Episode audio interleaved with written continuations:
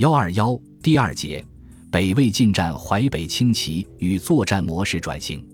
由于拓跋焘时期战争频繁，北魏国力消耗较大，拓跋浚继位后较少发动大规模战事，这和拓跋圭之后的拓跋四朝颇类似。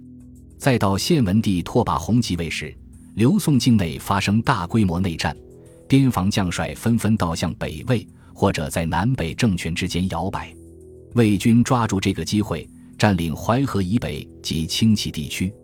和四百五十年拓跋焘对刘宋的战争相比，献文帝时期的北魏政权及军队更加适应中原的战争形势，所以在这一轮战事中，四百六十六至四百六十九年，北魏已经能较熟练地进行对城池的攻坚战，后勤补给也更多的依靠后方运输而非劫掠，可以维持较长时间的战争。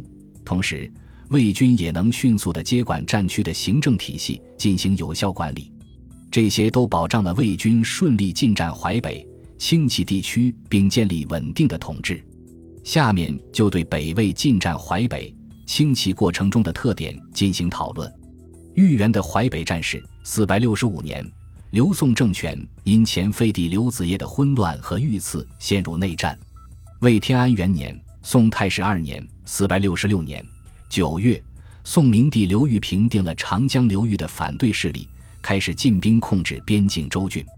徐州刺史薛安都至彭城，兖州刺史毕仲敬至峡丘，汝南太守常真齐至玄虎城，从未支持刘裕夺权。在朝廷方面的军事压力之下，他们向北魏求降，并请求军事援助。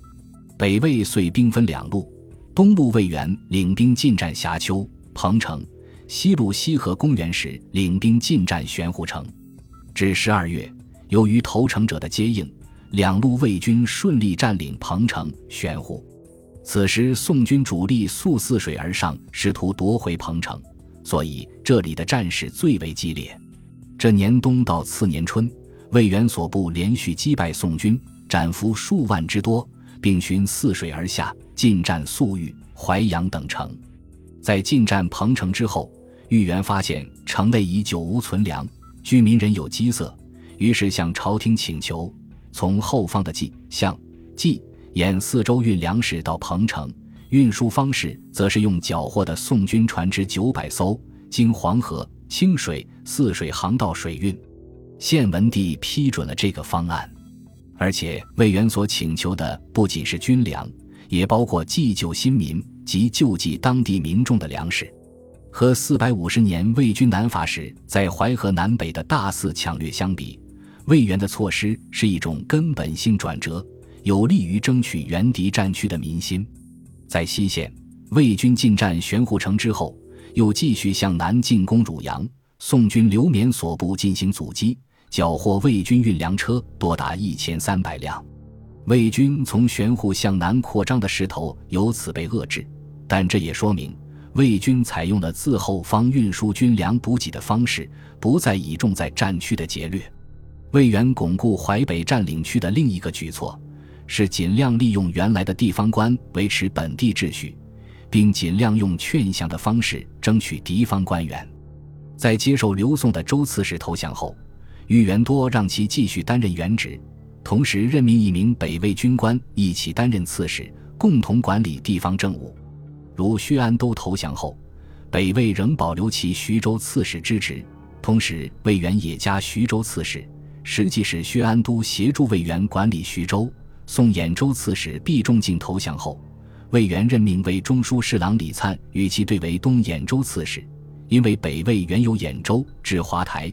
所以在以峡丘一带为东兖州，宋东徐州刺史张党被劝降后，魏源又命为南中郎将、中书侍郎高吕领骑一千，与张党对为东徐州刺史。这种方式体现了对投诚敌将的信任，有利于平稳接管占领区政权。所以北魏此次顺利占领淮北，且一直维持着比较稳定的统治。北魏占领淮北之后。